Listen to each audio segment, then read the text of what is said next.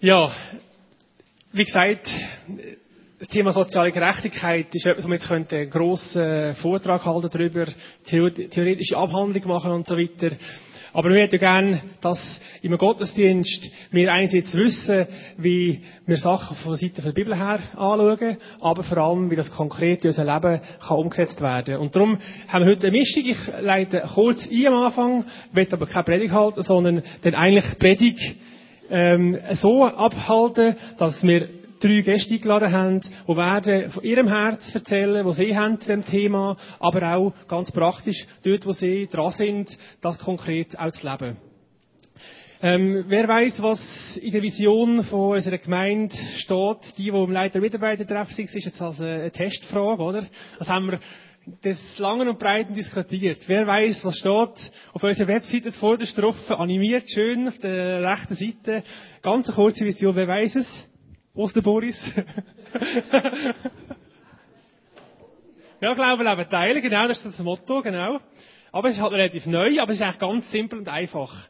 Wir wollen Gottes Reich sichtbar machen. Schlicht und einfach unsere Vision von unserer Gemeinde. Und Gottes Reich sichtbar machen, ähm, muss jetzt wissen, was heißt Gottes Reich ganz genau, oder? Ähm, Gottes Reich kann man eigentlich so einfach beziffern, wenn Menschen ihr Leben unter die Autorität von Gott stellen, sich von dem, der Autorität leiten Dann passiert Reich Gottes, dann wird Reich Gottes ganz klar sichtbar. Und wir wissen, dass in dieser Welt ähm, ein anderes Reich kollidiert oder in Konkurrenz steht mit dem Reich von Gott. Und zwar ist es das Reich von der Welt. Und darum werden viele Leute ihr Leben eben leider nicht der Autorität von Gott unterordnen. Aber trotzdem wissen wir als Christen, dass wir einig werden den Sieg von Jesus ganz erleben. Nicht nur einen angebrochenen Sieg, sagen wir mal, auf der Welt, wo die beiden Reich nebeneinander sind. Reich von Gott und Reich von der Welt. Ähm, und das gibt uns auch immer Hoffnung wieder, auch wenn wir darüber diskutieren, über das Thema soziale Gerechtigkeit, wenn wir ähm, Tagesschauberichte sehen mit dieser äh, Ungerechtigkeit, die nur den Kopf schütteln und denken, was, in welcher Welt leben wir eigentlich? Äh, und denken, was, wo ist überhaupt Gott im Ganzen inne? Dann wissen wir, Gott wird einig ähm, all die ganze Erde unter seine Herrschaft stellen und er hat den Sieg schon vollbracht. Kannst du mal die Stelle äh, einblenden, Steff? Offenbarung 11, 15 steht, die ganze Erde ist jetzt zum Reich unseres Herrn und seines Christus geworden. Und er wird in alle Ewigkeit herrschen. Das soll uns Hoffnung geben, in all dem innen, wo wir stehen, in all dem, wo wir eben Reich Gottes neu sehen, wie es sich ausbreitet, wie es sich ähm, entfaltet hat in dieser Welt. Reich Gottes hat so ein bisschen mehrere Aspekte. Und auch die, die wir leider wieder bei den Treffen dabei waren, ähm, haben das auch schon äh, mitbekommen in, diesem Prozess. Reich Gottes hat ein Merkmal einerseits, dass es darum geht, um ein neues Gottesverständnis, wo wir Menschen ähm, sehen, was es heisst, das Leben mit ihm zu führen. Es bringt aber auch eine Hoffnung über das Leben raus, über den Tod raus. Also ein ewiges Leben, äh, Perspektive. Das Wirken vom Heiligen Geist ist eine Komponente oder ein Merkmal vom Reich Gottes. Aber eben auch die frohe Botschaft, gute Nachricht für die Armen. Und letztendlich auch Frieden und Gerechtigkeit. So die ersten drei Sachen, da hört man viel predigen darüber, auch wir hören viel predigen darüber, weil es letztendlich auch das ist, was uns Zugang verschafft, das Reich Gottes. Wir müssen letztendlich uns ihm ganz hergeben und uns ganz bewusst entscheiden für ihn, dass wir Eingang, Zugang haben zum Reich Gottes. Die anderen beiden Sachen, so die gute Nachricht für die Armen und äh, äh, Frieden und Gerechtigkeit, das kommt manchmal auch vor, aber es ist halt so ein bisschen sekundär, oder? Man denkt, das ist ja nicht so heilsentscheidend, oder? Die ersten drei Sachen sind wichtig, aber die zwei anderen Sachen da, ähm, das ist so ein bisschen, ja, wenn wir noch Zeit haben, oder? Oder ähm, wenn wir die anderen Sachen alle abgehökelt und erledigt haben, dann können wir dann uns um die anderen zwei Sachen kümmern. Jesus hat aber alles andere als eine ähm, sagen so, äh, Rosinenpicker-Predigt gehalten, sondern er hat umfassend Heilpredigt. Er hat ähm, ganzheitlich erzählt, um was es geht im Reich Gottes. Und da geht es nicht nur um unser Seelenheil, es geht um mehr als das. Ähm, Jesaja 9, Vers 5 und 6 redet der Prophet Jesaja über das Zeitalter vom Shalom. Ich erkläre, was es genau damit zu tun hat. Auf seinen Schultern ruht die Herrschaft. Er heißt wunderbarer Ratgeber, starker Gott, ewiger Vater, Friedensfürst. Seine Herrschaft ist groß und der Frieden auf dem Thron Davids und in seinem Reich wird endlos sein. Er festigt und stützt es für alle Zeiten durch Recht und Gerechtigkeit. Dafür wird sich der Herr, der Allmächtige, nachhaltig einsetzen. Das ist Übersetzung Neues Leben. In dem äh, hebräischen Urtext geht es um das Wort Shalom, oder? Und Shalom heißt was? Wer weiß es? Frieden. Das ist mindestens die Bedeutung, die wir meistens kennen, oder? Es heißt aber noch mehr als nur Frieden. Es heißt eben auch soziale Gerechtigkeit. Es heißt im großen Ganzen Wohlergehen. Also eigentlich ein Zustand, wo es wo friedlich ist, wo gerecht ist, wo, wo die Sachen einfach eben nach den Regeln vom Reich Gottes funktionieren und ablaufen. Jesus hat äh, in Lukas 4 eine ganz bekannte Stelle zitiert aus dem Jesaja ähm, 61. Und die meisten von euch kennen die wahrscheinlich schon. Kannst die mal einblenden? Der Geist des Herrn ruht auf mir, denn er hat mich gesalbt, um den Armen die gute Botschaft zu verkünden. Er hat mich gesandt, Gefangenen zu verkünden, dass sie freigelassen werden, Blinden, dass sie sehen werden, Unterdrückten, dass sie befreit werden, und dass die Zeit der Gnade des Herrn gekommen ist. Und er sagte, das kommt jetzt im Vers 21, Heute ist dieses Wort vor euren Augen und Ohren Wirklichkeit geworden. Der, der Stellinne geht um, das, um die Zeit der Gnade oder in anderen äh, wird geredet vom Erlassjahr. Und das ist eigentlich ähm, Bezug darauf, auf einen Zustand, wo das Volk Israel ähm, ins verheißene Land gekommen ist. Und dann haben eigentlich alle haben lang genug Land gehabt. Das Land hat genug Ertrag abgeworfen, dass alle haben können ernährt werden. Die Leute haben bei ihrer Familie können wohnen, sind das nicht auseinandergerissen oder verschleppt worden und so. Es ist ein Zustand gewesen, wo eben ähm, das Shalom ähm, durchgesetzt war, wo, wohl, was allen wohlgegangen ist. Und das Erlassjahr hat eigentlich den Zustand wieder zurückgebracht. Man kann so sagen, wir hätten damals 50 Jahre lang Unrecht tun und Ungerechtigkeit sich entwickeln und nach 50 Jahren hat man das Ganze wieder umgekehrt und ist von vorne angefangen, oder? Aber spannend daran ist, dass Jesus eigentlich sagt, da, der Jesaja gesagt hat, ist jetzt, wo ich gekommen bin, erfüllt worden. Und zwar nicht jetzt immer alle 50 Jahre, sondern jetzt, das Reich Gottes hat die Regeln von einem fortwährenden Erlassjahr, von einer fortwährenden Zeit von der Gnade. Ab jetzt in meinem Reich gilt der Zustand von dem Wohlergehen, dass die Shalom-Zeit. Und spannend daran ist, dass, dass er gesagt hat, es geht eben nicht nur darum, dass ich mich ihm hergebe und, und dass ich Zugang zum Reich Gottes bekomme, sondern er hat eben auch von ähm, Freilassung oder von Befreiung aus körperlichen Nöten, aus seelischen Nöten gesprochen, nicht nur darum, dass wir frei geworden sind von Gebundenheiten, ähm, dass wir nicht ins Reich Gottes können. Also Recht und Gerechtigkeit ähm, ist verbunden mit Heilung von körperlichen und seelischen Gebundenheiten und auch ähm, einem Leben mit Jesus. Also Heil im umfassenden Sinn. Ähm, ich werde keine Predigt halten jetzt. Höre jetzt mit dem auf. Ich werde jetzt eigentlich ganz praktisch werden. Und zwar habe ich eben drei Personen eingeladen. Das ist eins sitzt der Stefan Hochstrasser. Äh, darfst du mal vorkommen. Dann Corinne Mahler. Sie ist aus unserer Gemeinde. Sie kennen wahrscheinlich ein paar Leute, hoffentlich die meisten. Und der Hans-Peter Lang. Ähm, darf ich euch bitte Platz nehmen, dass ich da irgendwo in der Mitte so ein halbwegs Platz habe.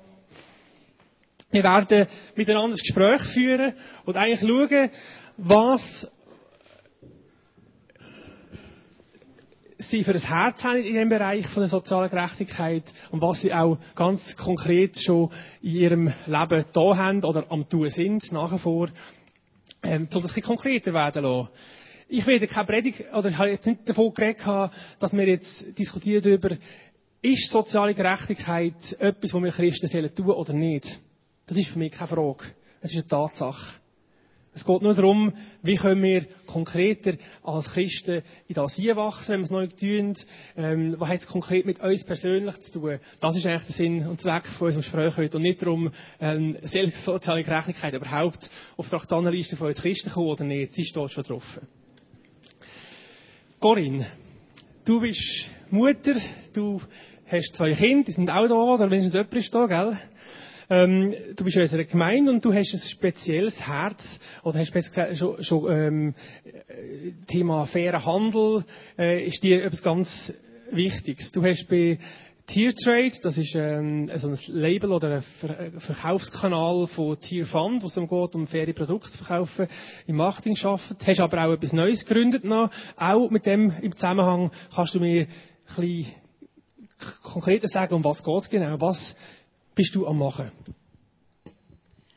Ah ja, ich, ja, in erster Linie bin ich, wie gesagt, einfach Mutter von zwei Kindern, Hausfrau und habe einfach äh, gleichzeitig ein Herz in mir inne, das gerne neue Sachen macht. Oder? Und ich habe durch die Arbeit bei Tiertrade, ja, dort Marketing können machen für die Firma, habe ich einen ganz spannenden Menschen kennengelernt, aus äh, Mauritius, der Gabriel heisst er.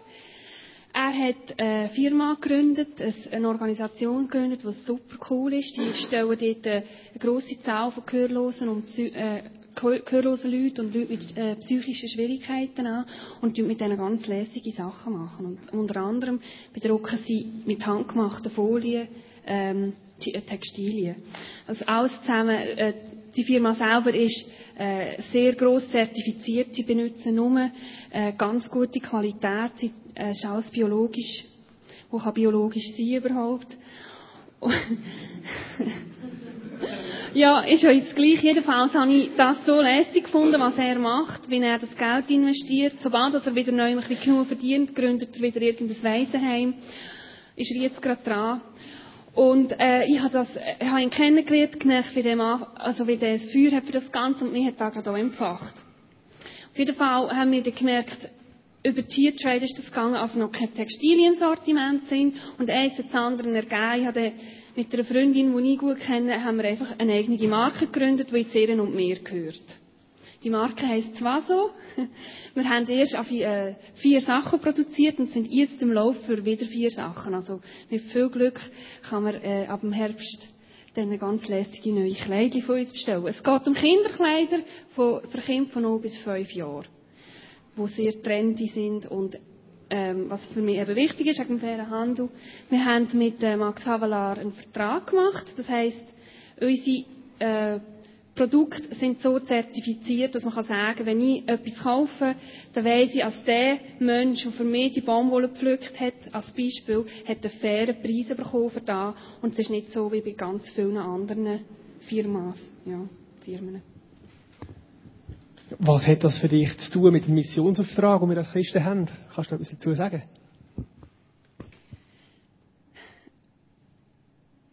Ja, ich bin, einfach überzeugt, dass man nicht kann, ich bin überzeugt, dass wir nicht können in den Leuten die frohe Botschaft verkünden ohne Taten. Und für mich gehört das so extrem zusammen.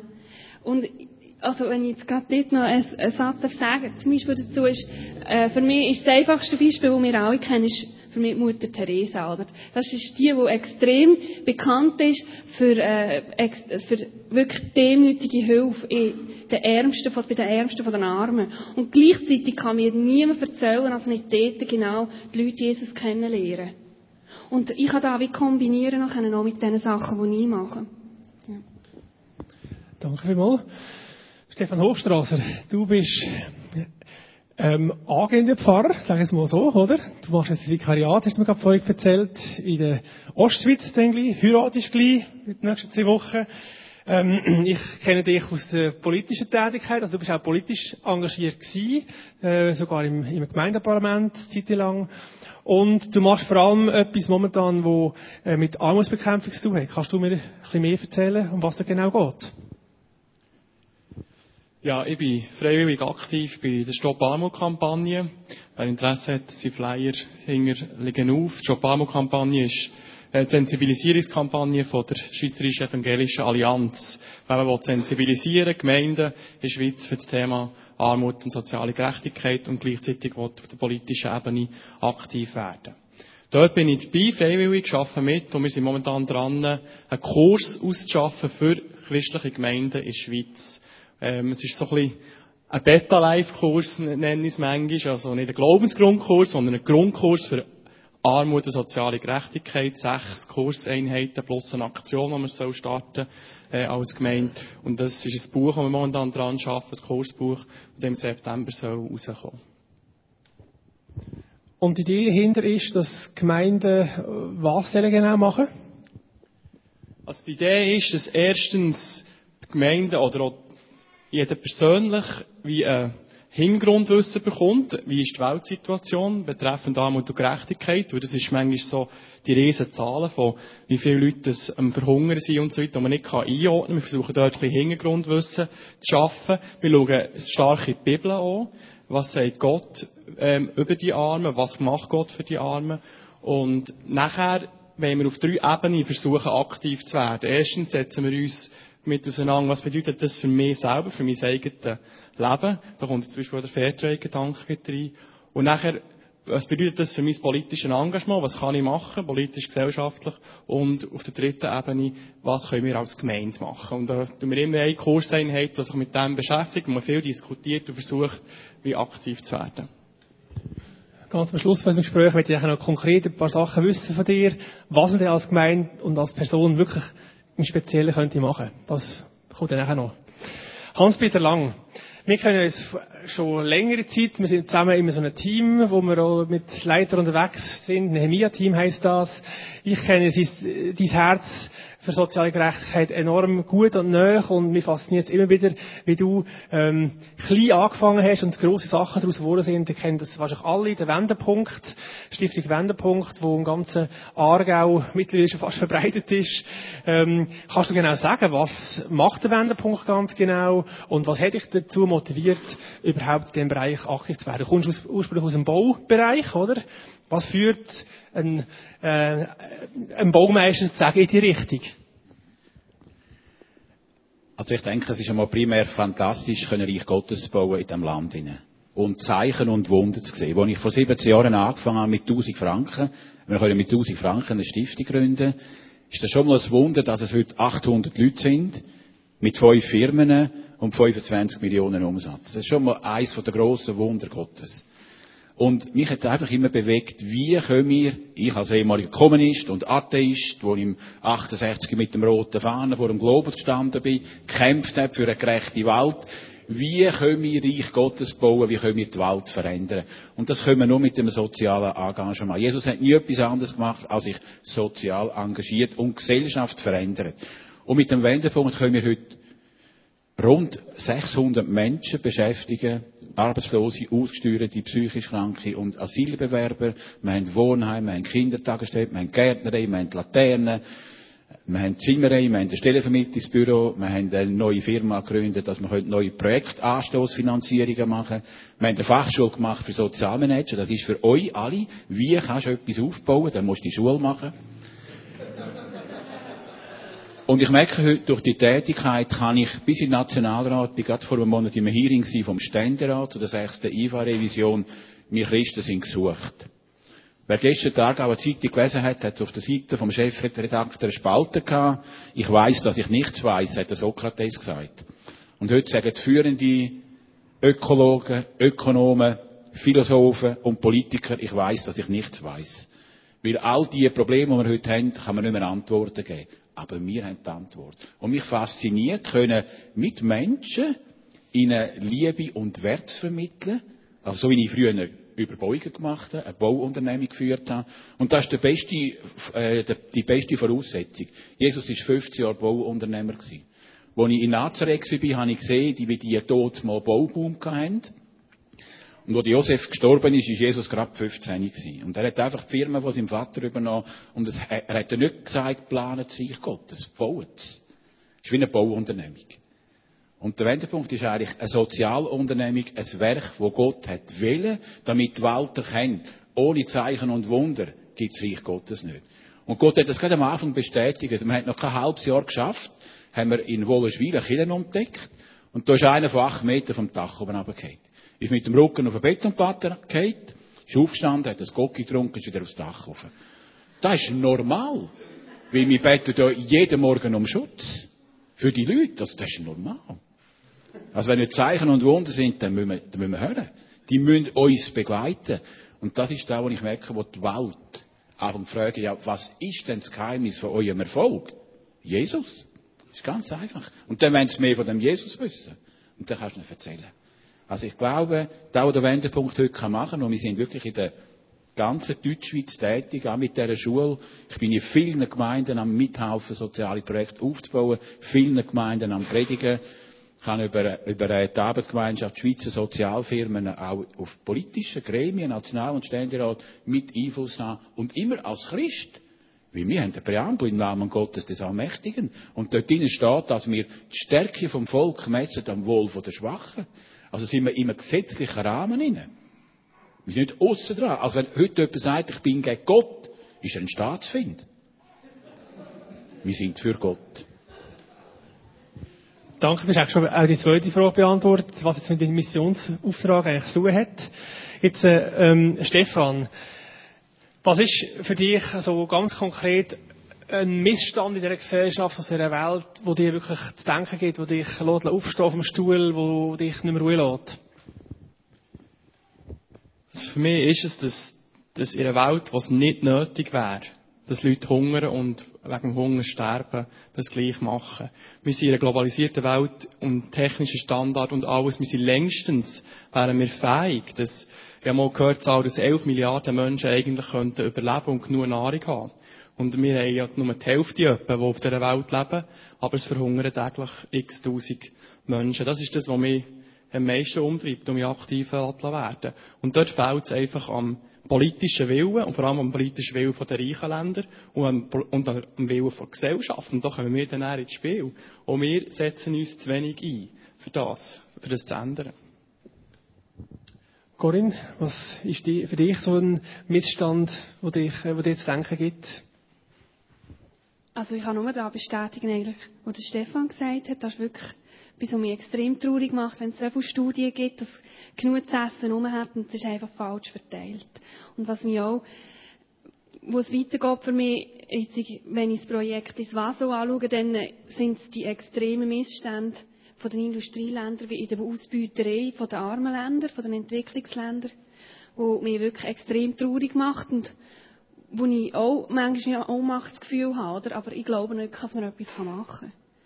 Und eigentlich etwas, was ich auch wichtig finde, ist, wenn man jetzt alles abbricht auf, unser, auf, aufs, äh, aufs Leben, das wir haben, der Missstand, denke mir eben auch, für, für mich heisst soziale Gerechtigkeit eigentlich auch, als ich dem Menschen, den ich jetzt irgendwo begegne, als ich wie checken, als er die gleichen Bedürfnisse hat wie ich, als er eigentlich das Gleiche braucht, wie ich brauche und nicht uns manchmal da, ähm, da haben wir einen grossen Egoismus immer noch und so fängt es fast ein bisschen an, die Missstände, die herrschen auf dieser Welt. Ja. Hans-Peter, was ist für dich Ungerechtigkeit, die dich lässt aufstehen Die Ungerechtigkeit ist, dass es immer mehr Menschen gibt, die keine Arbeit mehr finden. Unsere Industriezeitalter ist durch, wir sind in einem Kommunikationszeitalter und wir müssen uns bewusst sein, es gibt kein Wirtschaftswachstum mehr. Wir werden immer mehr Mangel haben. Und wir haben zurzeit in der Schweiz 35.000 junge Menschen, die aus der Schule kommen oder aus der Lehre kommen, die nichts finden. Ich bin in einer schweizerischen Arbeitsgruppe, wo man festgestellt hat, dass zwischen 30 und 50-Jährige immer mehr arbeitslos werden und nie mehr in die Wirtschaft hineinkommen, außer über die temporäre Firma. Wir sind an der Spitze von allen Industrieländern in der Zunahme von psychisch kranken Menschen. Aus allen sozialen Schichten. Wir haben bei uns 18-Jährige, die sagen, ich habe Angst, ich kann nicht in die Wirtschaft hinein. Und der Mensch hat von Gott her das Recht auf Arbeit. Weil Wer nicht kann schaffen, das hat man prägt durch die ganze kalvinistische, protestantische Arbeitsethik. Wer nicht kann schaffen, ist wertlos. Und Wertloses wird entsorgt. Und nur über die Vermittlung von Liebe, die Vermittlung von, du bist wertvoll, du hast eine Arbeit, und das ist mein grosses Anliegen, den Schrei zu hören. In diesen 70 Jahren habe ich Tausende, Tausende von Menschen gesehen, die wettet schaffen und niemand will es. Und das ist das, was mich bewegt. Danke vielmals. Jetzt, wenn man so anschaut, eben die Verteilungsungerechtigkeit, jetzt gerade im Bereich von der Nahrung auf der ganzen Welt, da kann man ja schnell mal denken, ja gut, ich kann nicht mein, mein neune Brot auf Afrika bringen. Es nützt irgendwie nichts, oder? Also weißt du, was mache ich als, als konkrete äh, Person da in der Schweiz äh, gegenüber dieser grossen Ungerechtigkeit auf dieser Welt? Was, äh, ja, ist nicht eine Nummer zu gross für uns? Es ist definitiv eine Nummer zu gross. Eben, das ist eine gleiche Frage, kann ich allein die Welt retten? Keine Chance. Aber, ja, wie, mein Bereich, den ich, wo ich beeinflussen kann und wo in meinem Wirkungsbereich ist und so. Und dort drin habe ich Verantwortung. Dort drin bin ich reingestellt und dort kann ich etwas, kann ich etwas machen. Natürlich, es ist immer etwas Kleines. Und man kann es immer von negativen Seite her anschauen und sagen, es ist ein Tropfen auf einen heißen Stein und weg. Aber man kann einfach sagen, ich will meiner Verantwortung gerecht werden, die ich, die ich machen kann. Und das fällt einfach im alltäglichen Kleinen an. Das fällt im Konsum an. Eben der Fairtrade-Gedanke. Was, was, was lege ich eigentlich an? Bin ich mir bewusst, was ich angelegt habe? Wer hat es gemacht? Unter welchen sozialen Umständen und Arbeitsbedingungen ist, ist es gemacht worden? Bei Nahrung geht es weiter. Aber nicht nur beim Konsum, sondern auch bei der Frage, ja, was ist eigentlich Bescheidenheit? Also, wir folgen Jesus nachher, der mehrmals sagt, verkauf alles, was du hast und gib den Armen. Und wir gehen immer schnell darüber weg und denken, ja, das ist so ein Bereich, das ist jetzt beim reichen Jüngling gesehen und das, vielleicht ist bei uns etwas anderes jetzt gerade oben. Ich finde 100, 100 ähm, gute Gründe, warum man das auf irgendeine andere Ebene nehmen kann. Aber Jesus redet so radikal immer wieder den Umgang mit Geld und Besitz an, wo mir einfach immer zu denken gibt in meinen kleinsten Investitionen. Wir haben äh, eine Wunschliste gemacht auf dem Internet für unsere Hochzeit und da ist bei jedem, wo man drauf ist, die Frage, ja, ist das nötig? Brauchen wir das wirklich? Oder könnte man dort auch zurückstecken und sagen, ich will solidarisch sein mit, mit dem, was ich, mit meinen Ressourcen und gebe, gebe es weiter. Und wir leben in einer Wohlstandsgesellschaft, auch wenn es langsam darauf geht, hat Hans-Peter vorher schon im Gespräch gesagt, ähm, wir leben in einer Wohlstandsgesellschaft, wir haben es sehr gut. Und das meiste für uns absolut selbstverständlich ist, ist für die meisten Leute einfach absoluter Luxus. Und da, da braucht es noch ein Riesenumdenken, gerade in, der Gemeinde, in den Gemeinden und in den Christen. Corinne, wie siehst du das? Du hast jetzt als Schweizerin hier in unserer Gemeinde, wo, du, wo man dich kennt, bist du aktiv geworden. Ähm, du hast einfach das Gefühl, nein, ist, du bist nicht Nummer zu klein, für ähm, das Problem anzugehen. Wie, wie, wie siehst du das? Ist das ähm, bist du eine Ausnahme in diesem Bereich? Sicher nicht. nein, bin ich nicht. Weil ich denke, ich persönlich bin Projekttyp und das haben nicht alle Leute. Und ich muss sagen, das ist für mich einfach eine Art, um etwas zu machen. Und das ist nicht einmal das Wichtigste, sondern das Wichtige ist das, wenn ich, das hat äh, jetzt auch gerade der Stefan gesagt, wenn ich für mich, für meine Familie, für mein nächstes Umfeld schauen. Oder eine Art, für dort bin ich verantwortlich in erster Linie. Und ich glaube, man kann dort schon sehr viel verändern. Das Beispiel wegen dem Einkaufen finde ich sehr wichtig, eigentlich. Es kann jeder von uns auf der Max Havelaar Homepage schauen und sieht, wow, aha, habe ich nicht gewusst, es gibt x, x, x Produkte, die man für den täglichen Leben, für den täglichen Bedarf einkaufen, wo man weiss, hey, das ist mit rechten Dingen zu und her gegangen. Und ich glaube, mit dem fängt man an, etwas machen. Oder eben mit dem, als ich als ich äh, für eine Geschenktauschaktion einen Kuchen bringen oder ähm, ein Treff machen für Mütter, das ist jetzt ein Projekt, wo ich mithelfe, da, da finde ich, ist äh, schon ein riesen Schritt ähm, in diese Richtung. Ja. In der Bibel heißt es auch, ähm, Markus 14, 7, provokatives, Arme, die eure Hilfe brauchen, die wird es immer geben, sagt sogar Jesus, oder? Ähm, äh, haben wir nicht mehr Besseres zu tun, als jetzt um solche Sachen, riesige Probleme uns zu kümmern, wo wir eh nicht viel können, äh, beitragen dazu, sondern primär unseren Missionsauftrag zu leben und zu sagen, möglichst viele Leute sollen zum Glauben kommen und das ist viel wichtiger, als uns hier um solche Probleme zu kümmern, die wir eh nicht können ändern, wo sogar Jesus sagt, es wird sogar immer geben. Was denkst du dazu, Hans-Peter? Du hast ja vorhin am Anfang gesagt, dass wir leben in der Welt. Und die Welt wird immer Arme haben. Das ist das Resultat von einer gefallenen Schöpfung. Und das müssen wir sehen. Wie Gott hat mit der Gemeinde Alternativen gemacht zu, zu dieser Welt. Und die Gemeinde ist Ekklesia, die rausgerufenen Verantwortungsträger. Es kommt etwa 105 Mal in der Bibel Ekklesia vor. Die, die rausstehen, die Versammelten, die Antworten geben. Und ich glaube, solange es Arme gibt, solange ist die Gemeinde Jesus braucht. Und nicht, wir denken immer Alchis und Junkies. Für die ist relativ viel gemacht in der Schweiz. Aber ich sehe all die einsamen älteren Menschen. Ich sehe die Alleinerziehenden. Ich sehe die vielen Jungen, die einfach irgendwo den Kurs nicht mehr finden. Das ist auch arm. In der Seele, im Herz. Und ich glaube, das ist, Jesus hat das wollen. Und dann Petrus sagt, der Petrus, auf dem Fels baue ich meine Gemeinde, das ist das Wort Ekklesia. Und was du im Himmel löst, ist auf der Erde gelöst, und was, was auf, der, auf der Erde bindest, ist im Himmel gebunden. Also, wenn wir nicht eine Alternative sind zu dieser Welt, als Gemeinde Jesus, dann sind wir etwas, aber nicht Gemeinde Jesus. Und das glaube ich, darum müssen wir die Armen sehen. Aber das heißt, und darum sind wir zum Beispiel im Wendepunkt jeden Morgen im Gebet zusammen. Das ist freiwillig. Das ist unbezahlt. Das ist Audienz beim König. Seit 17 Jahren. Ich bin in der Leitung von der Gebet Schweiz. Es fängt im Gebet an. Wir müssen aus dem Gebet spüren, jede Gemeinde hat einen Auftrag. Das, das, das will ja nicht viel über Aarau reden.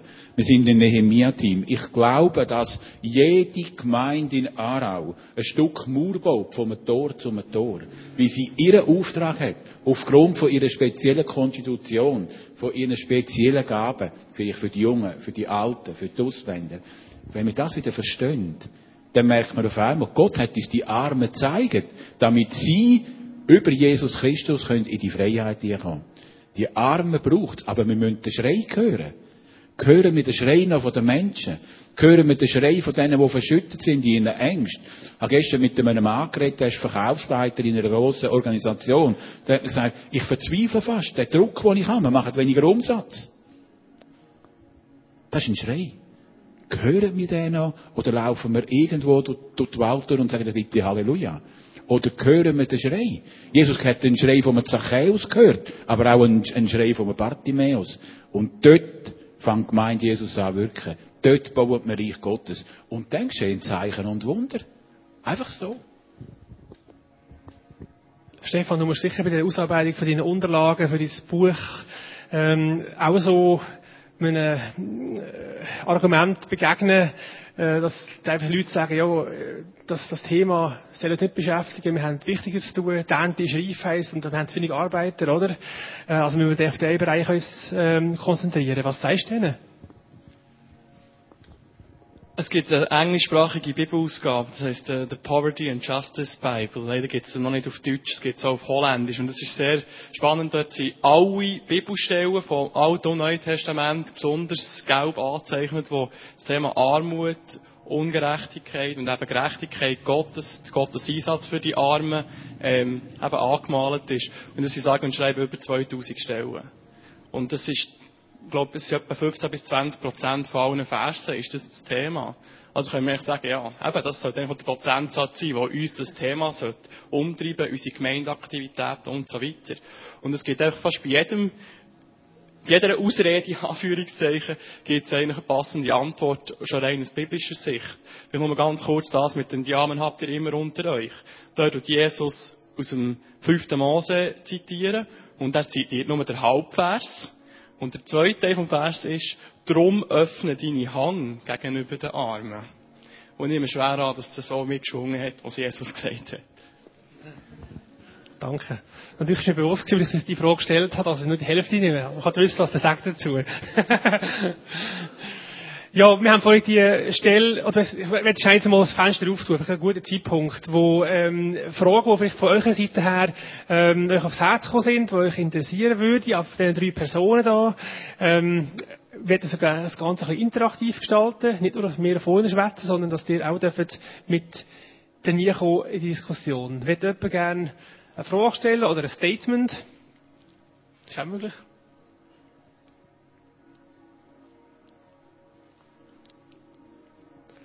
Okay, wir machen am Schluss noch eine Runde. Ich kann euch überlegen, vielleicht kommt etwas auf euch Herz.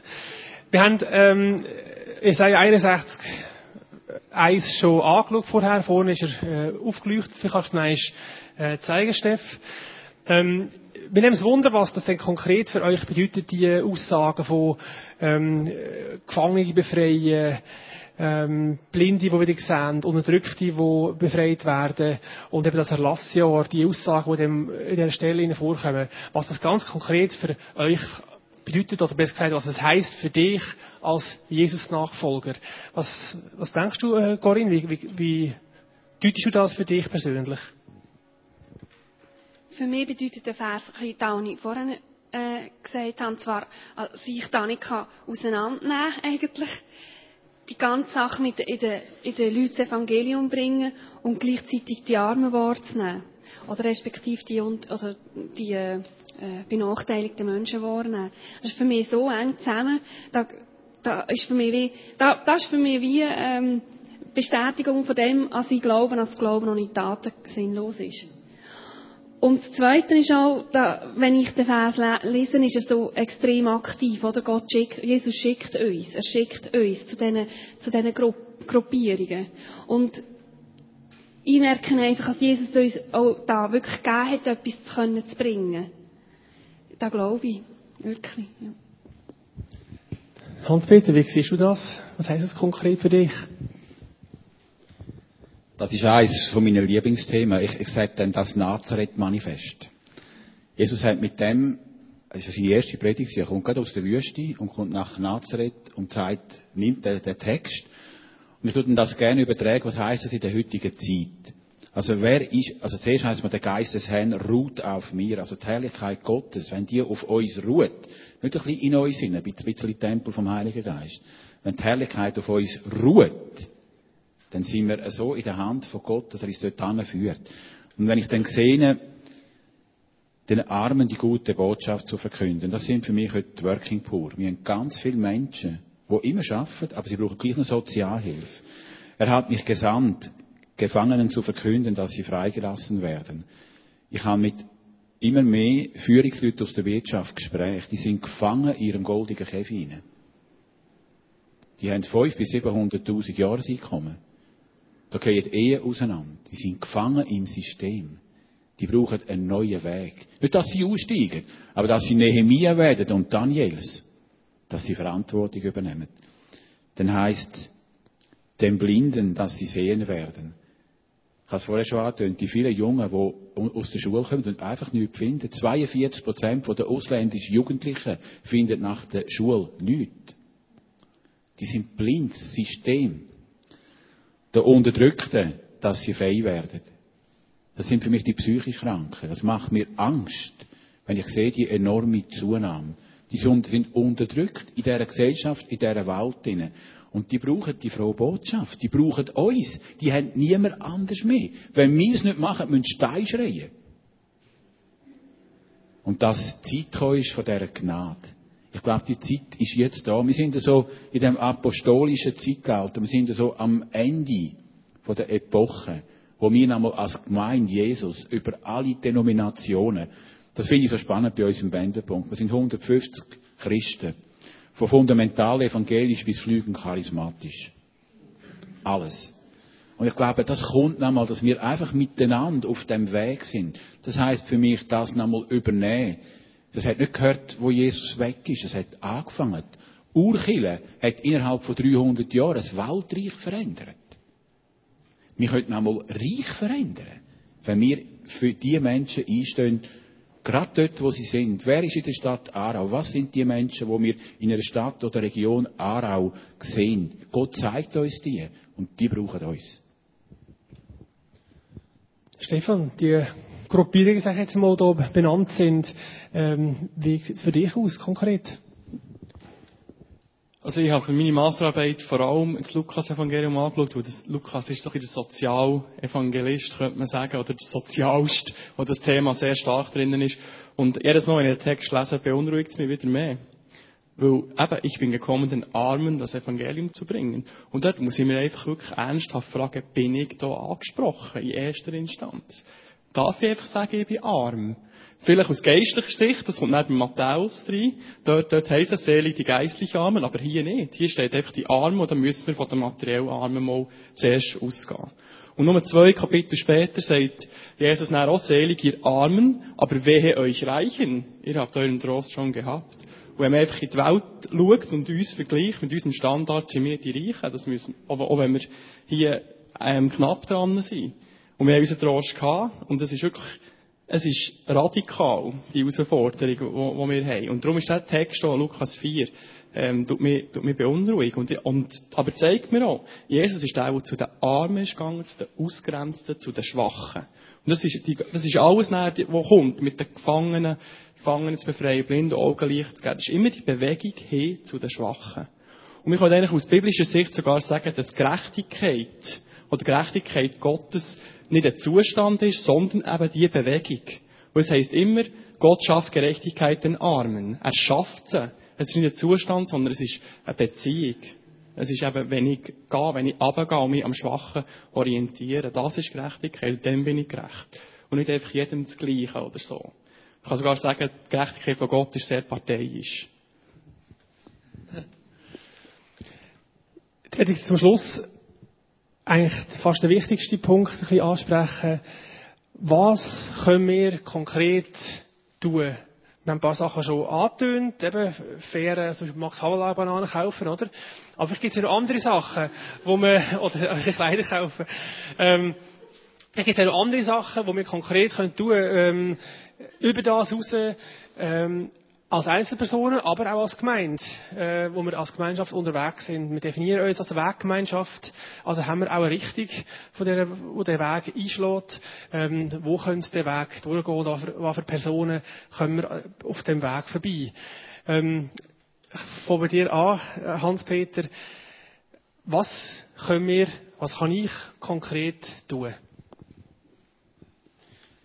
Also wenn, wenn du dich mal zuerst persönlich fragst, dann glaube ich, ist es immer eine Frage, was hat Gott für dich parat? Er hat eine Gabe gegeben für Aufgaben.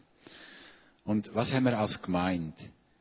Was ich in vielen Gemeinden lehre ist, und es ist ganz interessant, was daraus entsteht, macht einmal eine SWOT-Analyse. Nicht einmal die Stärke und die Schwäche von eurer Gemeinde anschauen. Das ist ganz interessant, wenn das einmal gemacht wird, so mit, in Gruppen, im Flipchart. Und was sind die Chancen und Gefahren? Und dann einmal eine Umfeldanalyse. Also, ihr als Vineyard-Gemeinde, die Stärke und Schwächen, die Chancen und Gefahren. Und was ist im Umfeld in der Stadt und Region Aarau? Was ist dran? Und dann glaube ich, sind da innen Gaben verteilt, die bis jetzt noch nicht können eingesetzt werden Menschen, die jetzt nicht Evangelisten sind, die nicht die sind, die jetzt auf der Straße EE eh machen, aber die die dienen. Und dann merke ich immer, Gott hat mir vor fünf Jahren den Auftrag gegeben, mach die Fachschule für Sozialmanagement. Und ich denke, noch mal etwas Neues. Heute sind schon 70 Absolventen und nicht jeder ist ein Hans-Peter lang. 98% sind nicht Pioniere. Es sind Männer und Frauen, die etwas auf dem Herzen haben. Und die machen mit ihren Gemeinden fantastische Sachen. Begleiten zu wohnen, Kleider sammeln, Essen verteilen, sozial Schwache begleiten. Einfach das, was gerade dran ist. Und ich begleite so die Gemeinde und ich begleite so Projekte. Und ich staune, wie da Gaben freigesetzt werden. Es sind ganz viele Frauen zwischen 40 und 50, die Kinder langsam oben sind und sagen, ich mache die Schule. Ich weiss zwar noch nicht was. Und während der Schule wächst etwas. Und am Schluss, Diplomarbeit ist ein Projekt, das man anschauen will. Und ich glaube, da liegt so viel Potenzial in den Gemeinden inne. Aber der erste Schritt auf deine Frage, die Gemeinde muss wissen, was sind Stärken und Schwächen. Eine Gemeinde, die kein Kind hat und die unbedingt Kinderarbeit macht, habe ich das Gefühl, ist nicht, nicht die, richtige, die richtige Aufgabe. Also was sind die Aufgaben? Was sind die Chancen? Was sind die Gefahren? Und was braucht es ganz präzise? Und wer? Und Gott wird reden und wird dich ausrufen, machst die Schule, und dann weißt du genau, wie du einen Businessplan machst, wie du das Konzept machst, wie du etwas aufbaust. Und so wie, also ich bin letztens mit dem Urs Hoffmann zusammen gewesen, mit dem, mit dem Regierungsrat, und er hat gesagt, Christen, kommt aus den Kirchen aus. Hört mit euren Ritual auf. Es braucht euch. Wir sind gebraucht. Stefan, du ähm, kümmerst dich primär um Armutsbekämpfung, eben, sagt mal im globalen Sinn, oder? Ähm, und du wirst sicher in den, in den Unterlagen einige Tipps haben, ganz konkret, was wir auch in diesem Bereich können tun, politisch, gesellschaftlich, dass dort Änderungen passieren können. Aber die Stop-Armut-Kampagne insgesamt hat ja die zwei Standbeine. Erstens die Gemeinden sensibilisieren und andererseits das politische äh, Engagement. Und letztes Jahr hat es zum Beispiel eine Petition gegeben, also eine, eine Anfrage, die man an den Bundesrat gemacht hat, um Unterschriften gesammelt hat zum Thema Wasser und sanitäre Anlagen, was da eben die Schweiz äh, konkret macht, wo eben sehr viele Leute noch keinen Zugang zu sauberem Wasser haben. Wir haben 4'500 Unterschriften gesammelt als Kampagne und haben also das dürfen direkt der Frau Galmire über, überreichen als Stop-Armut-Kampagne. Das war so ein, ein Teil gewesen. Und eben das so bei Petitionen einfach gesellschaftlich äh, oder, oder Diskussion teilnehmen, Leserbriefe schreiben und so, einfach dort wie mitreden, das ist etwas ähm, sehr, sehr Wichtiges. Ich merke, es gibt gewisse Themen, wo in der Schweiz Christen können mobilisiert werden aber es ist meistens nicht die soziale Gerechtigkeit. Ein illustratives Beispiel ist der Vampir-Song vom DJ Bobo von ein paar Jahren wegen Gog auf die Eurovision. Hat es einen riesen Aufschrei gegeben in den christlichen Dingen. Innerhalb von ein paar Wochen sind zehntausende Unterschriften, 50.000 Unterschriften gesammelt worden. Riesen Medienhype und Zeug um das. Und gleichzeitig ist dann ohne Petition von Stopp Armut gelaufen, nämlich ist es darum gegangen, dass 0,7 Prozent vom, vom Bruttosozialprodukt der Schweiz ähm, gebraucht wird für die Entwicklungszusammenarbeit. Und dort hat man Hebklepp und 11.000, 12.000 schlussendlich können einreichen aber da sieht man, das Thema, zack, innerhalb von drei, vier Wochen hat man 50.000 Unterschriften und die Christen haben sich positioniert. Warum passiert das nicht in sozialer Gerechtigkeit? Das finde ich einfach ein bisschen Ungleichverteilung. Und dort denke ich, ist eine Chance, dass wir einfach mehr teilnehmen. Die Schoparmut Regionalgruppe Bern hat letztes Jahr eine coole Aktion gemacht. Die Erklärung von Bern ist schon so eine Sensibilisierungskampagne, hat die Frage gestellt, bei der Schokiherstellung, die Schweiz als Schokiland. Und Sie haben gesagt, dass in Afrika ähm, 250.000 Kinder auf Gacko-Plantagen arbeiten, wo dann eben die Schocke, oder die, der Gacko wird in die Schweiz ähm, importiert, für die Schocke herzustellen. Und dort haben sie wie auch so eine Petition gemacht und die Stopp Armut Regionalgruppe ist dann zu Bern auf die Straße, hat einen Stand gemacht, hat Schokofondue verteilt und auf diesen Umstand hingewiesen. Also da gibt es auch verschiedene Aktionen, wo man in der Gesellschaft kann aktiv werden kann. Ich denke, es darf echt immer noch, es darf echt mehr ein Teil werden von Gemeindeaktivitäten. Und es ist interessant, im letzten Oktober in der Stop-Armut-Konferenz hat der Martin ist ja so wie euer Gesamtleiter, ähm, etwas sehr Eindrückliches gesagt. Er hat gesagt, er sei mehrmals kurz davor gestanden, am Sonntagmorgen vor seiner Gemeinde herzustehen und sie aufzulösen wo er gefunden hat, das ist nur noch geistliche Selbstbefriedigung, die wir hier machen. Also massive Ausdrücke hätte er gebraucht. Aber das hat, wie glaube ich, das Umdenken auch ähm, gegeben, dass irgendwie die Vignette schon ein bisschen Vorreiterrolle hat, eben im ganzen Thema Barmherzigkeit und, und Solidarität. Und das ist mir geblieben. Wie viele von unseren Gemeindeaktivitäten sind ein bisschen bös gesagt, ein bisschen geistliche Selbstbefriedigung. Das ist wirklich sehr böse. Und ich denke, es braucht es ja auch. Äh, auf uns selber schauen, Seelsorge und so weiter. Lobpreisen sind alles wichtige Teile der Gemeinde. Aber ich finde einfach, das Engagement für die Armen darf auch zu einem wichtigen Teil werden. Frage du hast ja auch politisch dich engagiert im Gemeindeparlament. Was hat das für dich mit sozialer Gerechtigkeit zu tun? Ist das auch eine Möglichkeit, sich zu engagieren diesbezüglich? Ja, auf alle Fälle. Also, es ist natürlich, dort muss man einen langen Atem haben. Weil als Einzelner mit dem Anliegen, da braucht es Leute, die einem unterstützen, hinten dran. Und natürlich, es ist ein Kämpfen und sehr viele Leute haben das Thema nicht auf der, auf der Agenda. Aber ich denke, ich bin froh um solche Leute, die sich wirklich Jahrzehnte in Politik engagieren und auch für das Thema. Auf lokaler Ebene, für soziale Gerechtigkeit, kann man im ganz, ganz kleinen Sinn das machen. Aber ich habe zum Beispiel jetzt ein ähm, Anfrage gestartet im grossen Gemeinderat. Ähm, ist irgendwie um Pöpfest gegangen und so weiter. Und dort ja sehr viele Leute, die, die alkoholisiert heimfahren. Und dann habe ich die Frage gestellt, ob es genug Polizeikontrollen gibt. Das ist im weitesten Sinn soziale Gerechtigkeit. Vielleicht. Aber dort hat dann ziemlich ähm, eine grosse Medienpräsenz gegeben, mehrere grosse Artikel, die auch sensibilisiert haben für das Thema eben Fahren mit Alkohol. Ähm, das, das ist so ein Beispiel. Jetzt gerade im sozialen Bereich kann man natürlich auf Gemeindeebene auch einiges, einiges machen. Aber auf kantonaler Ebene ist die Chance natürlich schon viel grösser, wo jetzt auch zu Bern gerade, ähm, eine Emotion durch ist gekommen, auch wegen diesen 0,7 Prozent vom Kantonsbudget soll Entwicklungszusammenarbeit investiert werden. Das ist auf eine EVP-Initiative, ist das, ähm, ist das durch, durchgebracht worden. Corinne, die gleiche Frage hätte ich auch dir noch stellen. Was können wir persönlich und als Gemeinde diesbezüglich machen? Ja, ich berichte auch gerne noch aber auf, auf das einzelne Leben. Da finde ich ganz nämlich sehr spannende Frage. Ich merke, was ich viel mache, ist, also ich wirklich Gott bete darum, wirklich, das ist für mich so wichtig und das Herzensanliegen, dass ich immer wieder zu Gott sage, hey, zeig mir, wie du siehst und Ich will hören, wie du hörst und ich will so fühlen, wie du in deinem Herz fühlst. Und ich merke einfach, dass Gott mir extrem Antwort gibt, wenn ich da bete. Und ich habe einfach angefangen, ich erzähle jetzt einfach, wie ich das mache. Ich habe einfach angefangen, nachher die Ideen und die Begegnungen vielleicht mit Menschen oder wenn ich merke, doch, ich habe irgendwo bestätigte äh, Begabungen, also so Sachen konkret anfangen ernst nehmen. Und wenn man da innen irgendwie den Oberzweifel sucht, dann bin ich wahrscheinlich ich da.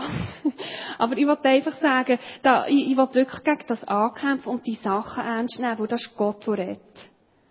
Und ich habe gemerkt, es braucht den Mut, die Sachen umzusetzen, aber ich gehe den Weg konkret. Und mir dunkt dass wir so im einzelnen Leben noch können Sachen umsetzen und, und äh, die Welt gerechter machen. Und was es für mich heisst, als Kirche, ich glaube, als Kirche muss man sich grundsätzlich wie entscheiden, dass man sich nicht um sich selber drehen sondern den Blick nach außen haben.